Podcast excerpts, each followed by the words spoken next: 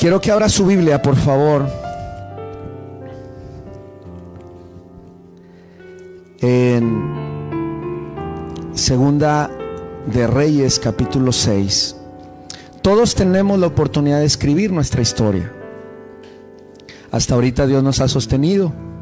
¿Qué vamos a escribir el día de mañana en nuestra historia de vida? Porque somos unos libros abiertos, lo dijo el apóstol. Y me parece que es importante que hoy replanteemos nuestra vida, replanteemos nuestro ser, que estamos dispuestos a escribir. Dios quiere escribir cosas buenas en nosotros. Dice que todos sus pensamientos son pensamientos de bien y no de mal. Así que Él tiene para nosotros cosas buenas. ¿Usted lo cree, hermano? Hoy quiero hablar de un personaje y de una historia que está basada en Segunda de Reyes, capítulo 6. Un hombre que se atrevió a decirle a un profeta, yo quiero la doble porción del Espíritu Santo. Alguien que no dijo, quiero todas las riquezas de este mundo. No dijo, yo quiero el último carro. Yo quiero la casa más grande. Yo quiero tener todos los tesoros y todas las riquezas. Sino dijo, yo anhelo, lo único que anhelo es la doble porción del Espíritu Santo. Había un llamado particular en la vida de este hombre. Y este hombre fue llamado de ser alguien que trabajaba en una yunta de bueyes y estaba trabajando la tierra y de allá lo llamó el Señor para hacer un ministerio profético. Y, un ministerio profético no es más que decir a las personas que están a nuestro alrededor quién es Dios.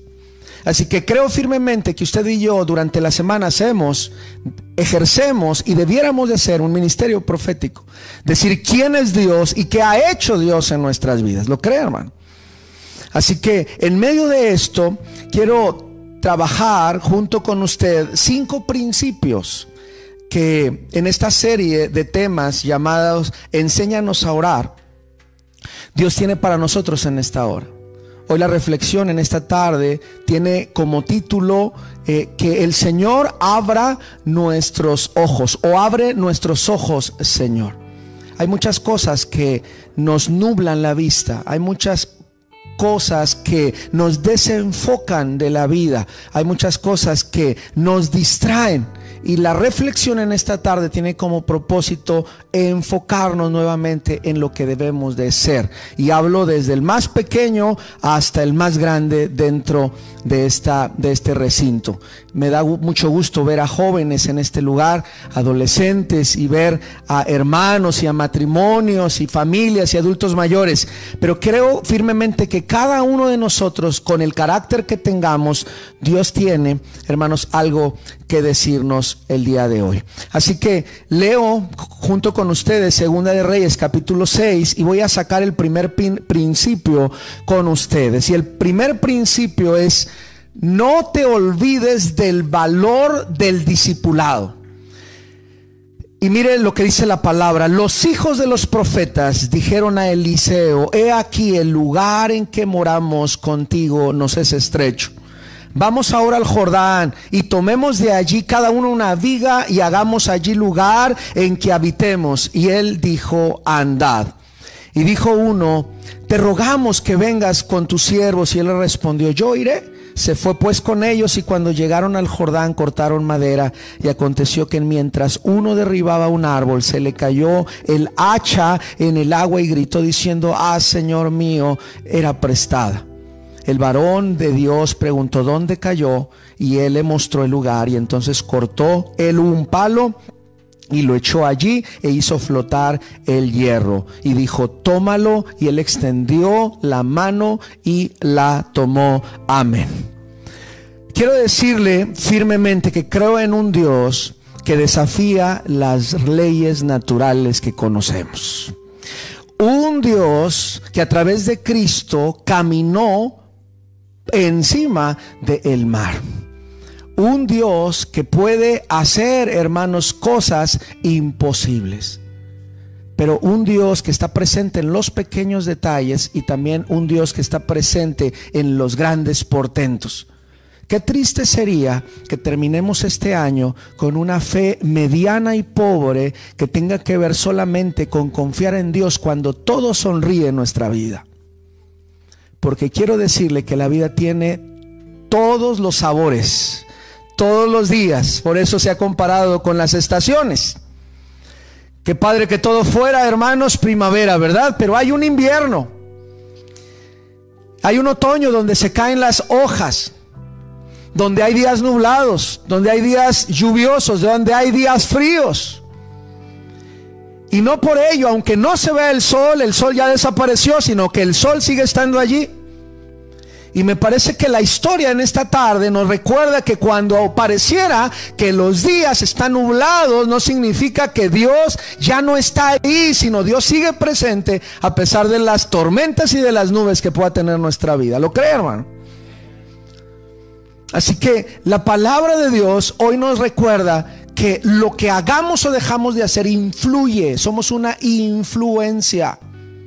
Si sabe que ahora gente se dedica a eso, a ser influencer, ¿va? Y de eso vive, ¿va? Bueno, yo quiero desafiarlo que esta semana sea un influencer espiritual. Y no se trata de las redes sociales, se trata de que su vida pueda impactar a otros. Eliseo es un maestro que tiene alumnos en una escuela profética y eran tanto el auge por lo que él era que el lugar de donde se enseñaba les quedó corto. Y los alumnos dicen, ya no cabemos aquí. Vamos a construir un lugar más grande. Y entonces se van al Jordán y le dicen al maestro o, al profeta Eliseo, ¿nos acompañas? Y el profeta Eliseo dice, sí los acompaño. Aquellos muchachos no lo querían Eliseo para que anduviera talando, lo querían ahí ver.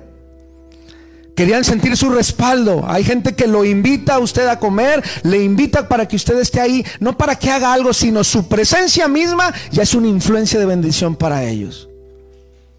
Haga valer esa bendición. Cuando usted se junte con alguien, no desperdicie su vida criticando. No desperdicie su vida comiéndose con comentarios a otros disfrute la vida y alimente, hermanos, la fe de otros a través de lo que Dios ha hecho en su vida, en el nombre de Jesús. Pero en esta, en esta eh, eh, experiencia dice que uno de los leñadores, uno de los alumnos o de los seminaristas, se le zafó el hierro de su hacha. En aquel tiempo el hierro era muy apreciado y era escaso. Y entonces, como era prestado, aquel hombre se lamentó y dijo, mi hacha se hundió en el río y es prestada.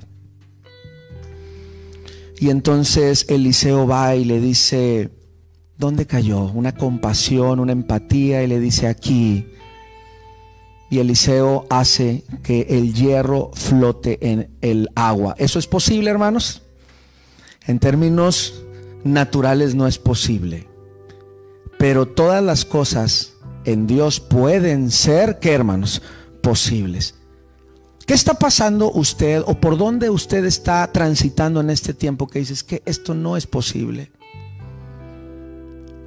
Es que, hermanos, si usted supiera, si tuviera todo esto, aún así es imposible.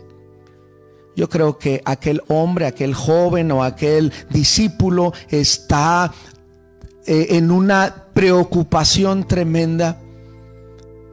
Pero quiero decirle que el poder de Dios sobrepasa nuestro entendimiento, hermanos. El poder de Dios tiene eh, la oportunidad de desafiarnos esta, esta, esta tarde, esta, esta noche casi.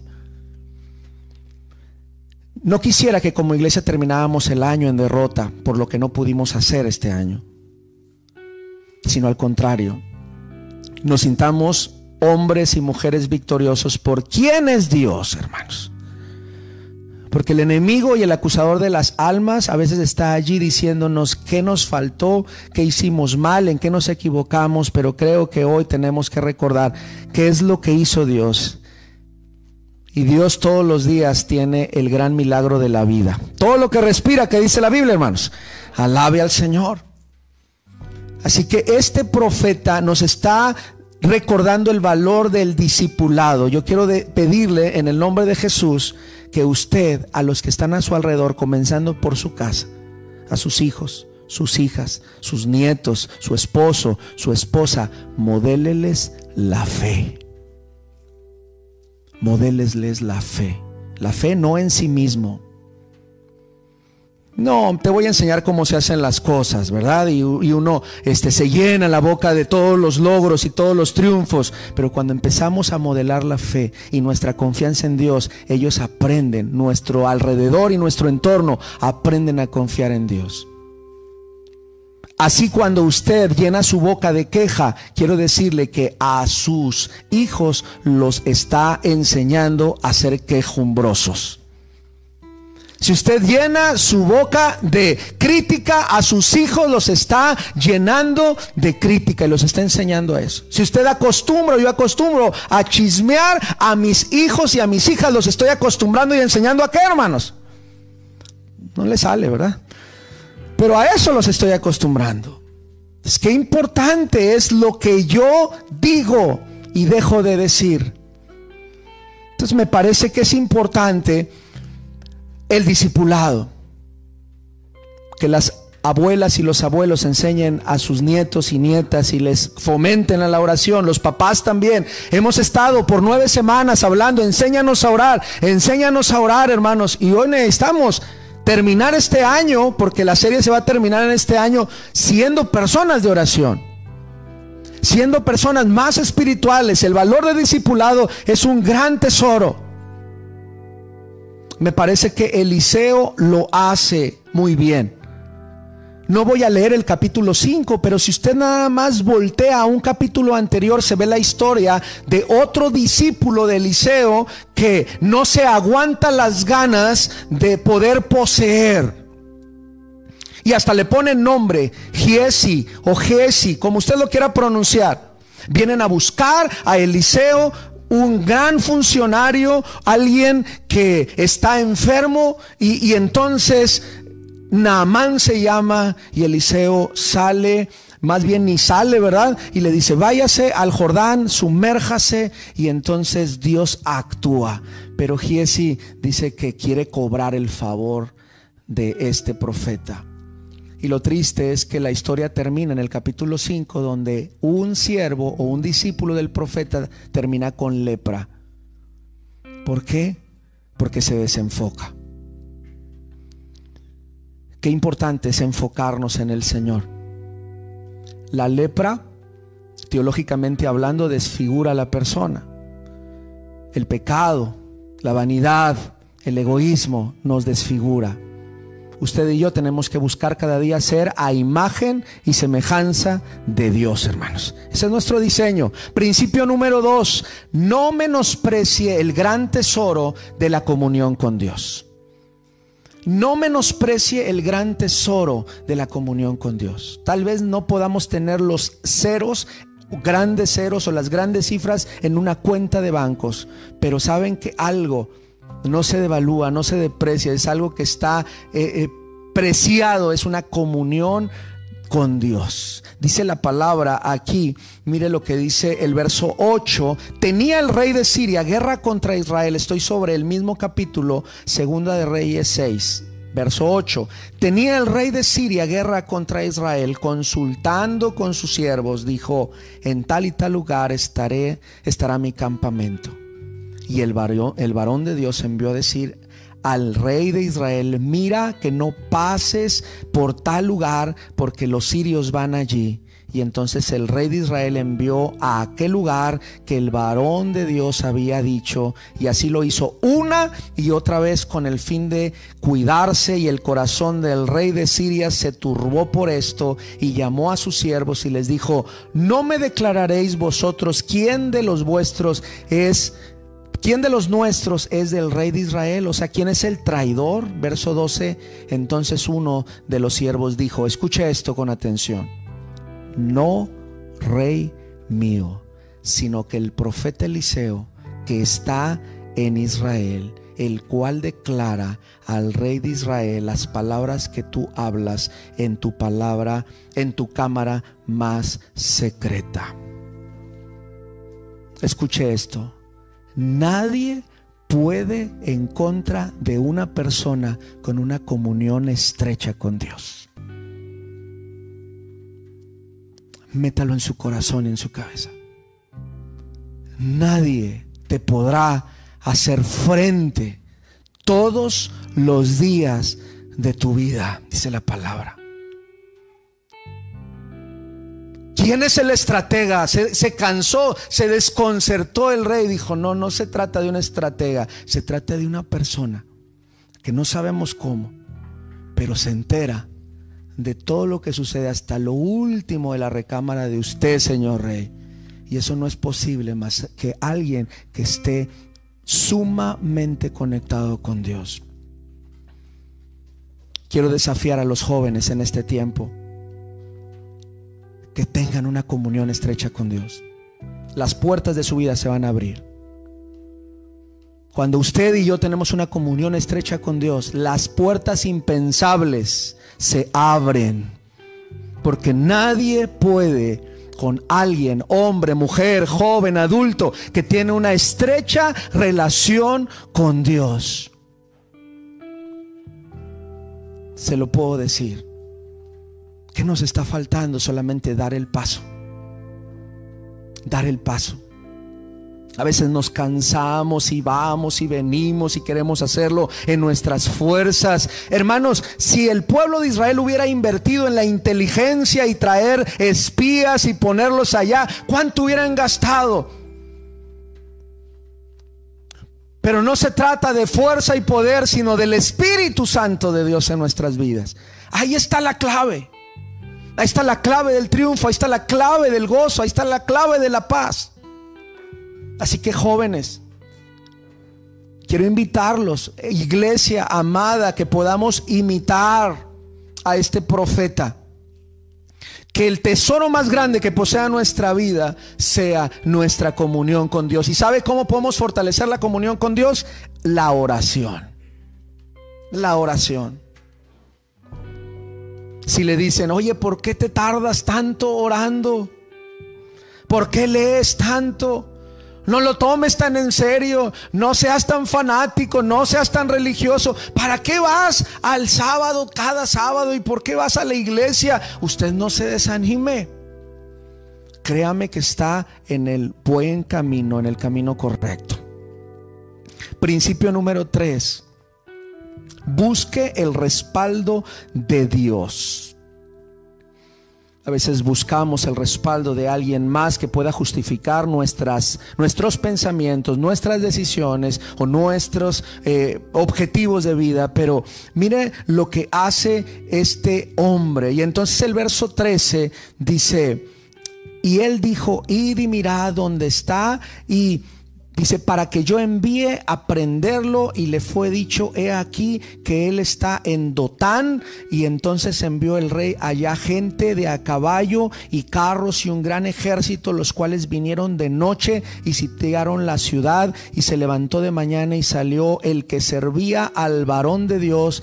Y aquí el ejército que tenía sitiada la ciudad con gente de a caballo y carros. Y entonces su criado le dijo, Ah, Señor mío, ¿qué haremos? Quiero recordarles, esto no lo comenté en la reflexión pasada, el lugar donde sucede esto es en Dotán. Y Dotán está mencionado en el libro de los Génesis. Y, y, Dotán es el lugar donde José va a encontrarse con sus hermanos y sus hermanos lo venden, pero antes de venderlo lo meten en una cisterna. Los gritos, los lloros, los lamentos de aquel José por haber estado una cisterna, yo creo que eran parte de la historia de todas aquellas personas. El dotán te puede quebrar. El dotán puede arrasar con tu fe. Pero el dotán puede ser la perfecta oportunidad que Dios utiliza para llevarte a otro nivel.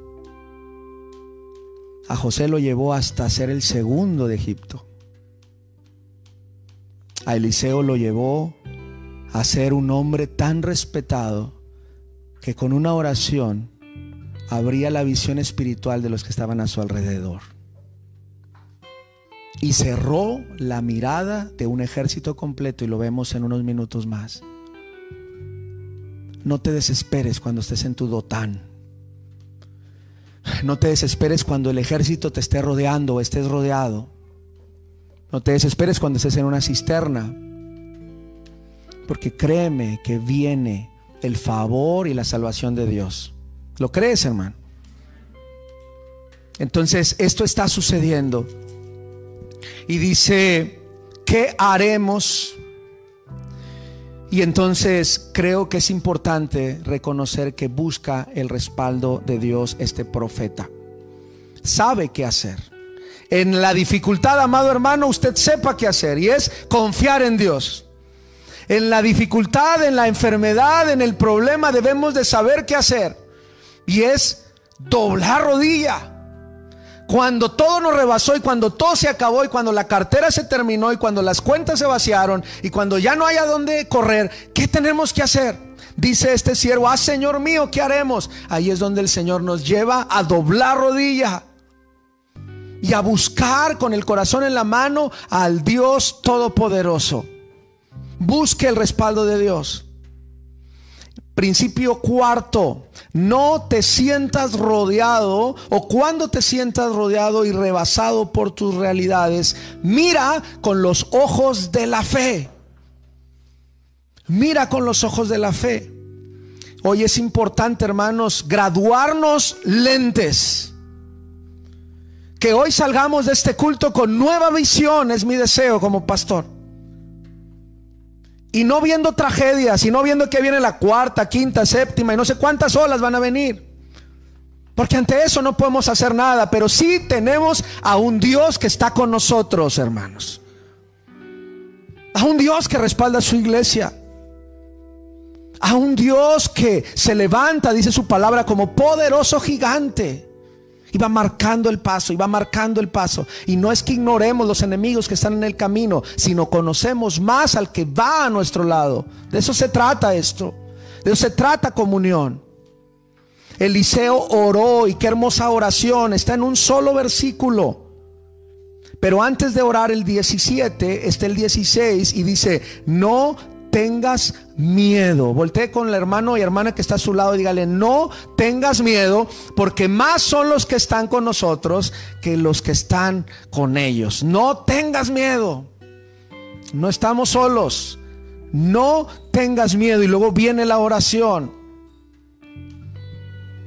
¿Cuánto hace falta animar a la gente que está a nuestro alrededor? Yo quiero invitarle a que usted anime a la gente que está a su alrededor. ¿Sabe por qué a veces la gente se retira de los cristianos? Porque somos buenos para condenar. Somos buenos para calificar. Somos buenos para criticar. Están pasando por una dificultad, es la más grande para ellos. Al que se le hundió la, el hacha era la más grande dificultad para él. Y Eliseo no le dice, ay, con qué poco pinolet. No. No, Está pasando ahora un joven que no mira más allá de su nariz y Eliseo nos dice, uy, ponte a orar. Así que nos enseña mucho. Tenemos que tener paciencia con los que están a nuestro alrededor. Y entonces ora. No lo critica. No lo juzga. No le dice hasta cuándo vas a entender. No. Solo dice Dios, ábrele sus ojos. Es todo. Creo que Dios nos dice eso. Si hemos estado criticando a los que están a nuestro lado, incluyas esposo, esposa, hijos, nietos, etcétera, dígame, ¿le ha funcionado estarlo criticando y hostigando? No funciona. No funciona. Mejor, ¿por qué no seguimos este ejemplo? A partir de hoy empecemos a orar. Dios, ábrele los ojos para que mire tus verdades para que mire tu poder, para que mire que eres fuerte, que eres poderoso y no se esté ahogando. Ábrele tus ojos. Cuarto principio es, empecemos a ver con los ojos de la fe y empecemos a compartir esta nueva visión. Préstele los ojos, ¿verdad? Dígale, mira, yo estoy viendo de manera diferente quinto y último principio y, con esto termino. Lea la última parte de esta historia, el verso 18 al 23. Y luego que los sirios descendieron a él, oró Eliseo a Jehová y dijo, te ruego que hieras con ceguera a esta gente. Y los hirió con ceguera conforme a la petición de Eliseo. Si no los hubieran herido o deslumbrado, es en el original, ellos hubieran violentado a aquella gente. Así que era necesario esto. Verso 19. Después le dijo Eliseo, no es este el camino, ni es esta la ciudad. Seguidme y yo os guiaré al hombre que buscáis. Y lo siguió a Samaria. Y cuando llegaron a Samaria, dijo Eliseo, Jehová, abre los ojos de estos para que vean. Y Jehová abrió los ojos y miraron y se hallaba en medio de Samaria. Cuando el rey de Israel los hubo visto, dijo a Eliseo, los mataré, Padre mío. Y el verso 22, él respondió, no los mates. ¿Matarías tú a los que tomaste cautivos con tu espada y con tu arco? Pon delante de ellos pan y agua para que coman y beban y vuelvan a sus señores. 23 y último. Entonces se les preparó una gran comida y cuando habían comido y bebido, los envió y ellos se volvieron a su Señor y nunca más volvieron bandas armadas de Siria a la tierra de Israel. Qué tremenda manera de terminar esta historia. Quinto y último principio. Trata bien a tus adversarios. Trata bien a aquellos que tal vez no coinciden contigo. Sé generoso. Una persona que ora es una persona que Dios empieza a poner en su corazón generosidad. Y quiero hacerle una pregunta. ¿Cómo resuelven los problemas y los conflictos las personas de oración?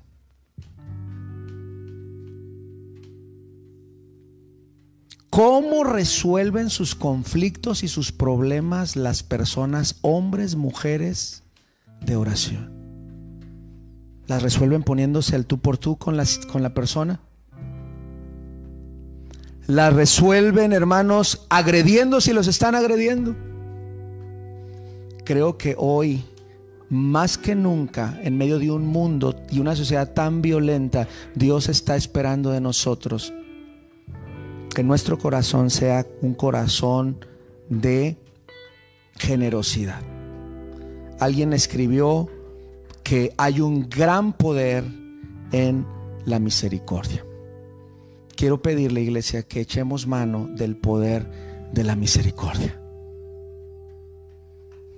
Claro que la gente nos va a desafiar y claro que la gente está pidiendo que nosotros respondamos mal, pero hermanos, usted y yo tenemos la oportunidad de usar misericordia. Y eso hace la gran diferencia con nosotros. Quien no confía en Dios desconfía hasta de su propia sombra, hermanos. Así que qué importante es hacer esto. ¿Qué hizo Eliseo? Fue, todavía les hizo una carne asada, haciéndolo al contexto norteño, ¿verdad? Les da una buena cena aquellos que querían atacarlo, aquellos que querían matarlo y los despacha, ¿verdad? Como decía mi abuelita, despáchalos con contentos, ¿verdad? Los despacha contentos con el corazón lleno y el estómago lleno y dice que se resolvió el problema porque nunca más volvieron a tener conflicto. Quiere terminar sus conflictos. Haga esto. Ya deje de estar gritándole al de lado. Deja de estar diciendo, me tienes cansado, me tienes cansada, me tienes harto. Muestre misericordia. Muestre gracia, muestre favor. Invítelo a comer. Invítele una carne asada. Puede empezar por el pastor también. Invítele. Lo va a desconcertar. Lo va a desconcertar porque, oye, yo que te he tratado mal y ahora tú me haces esto. Pero creo que la persona que hace oración y tiene comunión con Dios es una persona fuera de lo común. Y entonces entendemos lo que dice la palabra, que nosotros somos de otra patria. Nosotros tenemos otros valores y son los valores del reino de los cielos. quiero invitarle a que domine al enemigo de manera pacífica, recurriendo a la oración. Vamos a quitar la palabra enemigo. Domine el temor de manera pacífica, recurriendo a la oración. Domine su depresión. Domine el conflicto que tiene con su marido, su esposa, su vecino. Yendo a una estrategia pacífica, pero de oración. No estoy diciendo que deje atropellarse y que pasen por encima de usted, porque hay derechos. Pero sí quiero decirle que usted y yo somos llamados hacer la diferencia. Conclusión, mientras más clara sea la vista que tenemos de la soberanía y el poder del cielo, menos temeremos a los problemas de la tierra. Porque creeremos firmemente quién está con nosotros el que hizo los cielos y el que hizo la tierra. Amén, iglesia. Póngase de pie, vamos a orar. Gracias, Señor, por tu palabra. Gracias, Señor, porque siempre estás dispuesto a desafiarnos y a movernos, a simbrarnos, a alentarnos, a confrontarnos, pero también a consolarnos. Restaura nuestras vidas. Abre nuestros ojos, Señor, queremos verte. Queremos ver tu mano. Queremos ver tu respaldo. Queremos confiar. Ayúdanos a dejar de confiar más en nosotros y depositar nuestra vida en ti. Sana nuestros corazones. Sana nuestras familias. Quita el juicio y la crítica de nuestra boca que nuestra boca sea, abre los ojos, oh Dios, de mi ser amado. Abre los ojos espirituales en la vida de mi vecino, de mi vecina, de mi mamá, de mi hijo, de mi tía, de mi familiar, de mi amigo. Abre. Que dejemos de ser una iglesia religiosa y comencemos a ser una iglesia compasiva y misericordiosa en el nombre de Jesús. Que se impulsa hacia adelante y desconcerta al enemigo por el amor que has puesto en nosotros. Gracias en el nombre de Cristo Jesús. Amén y amén. Que el Señor les bendiga, hermanos.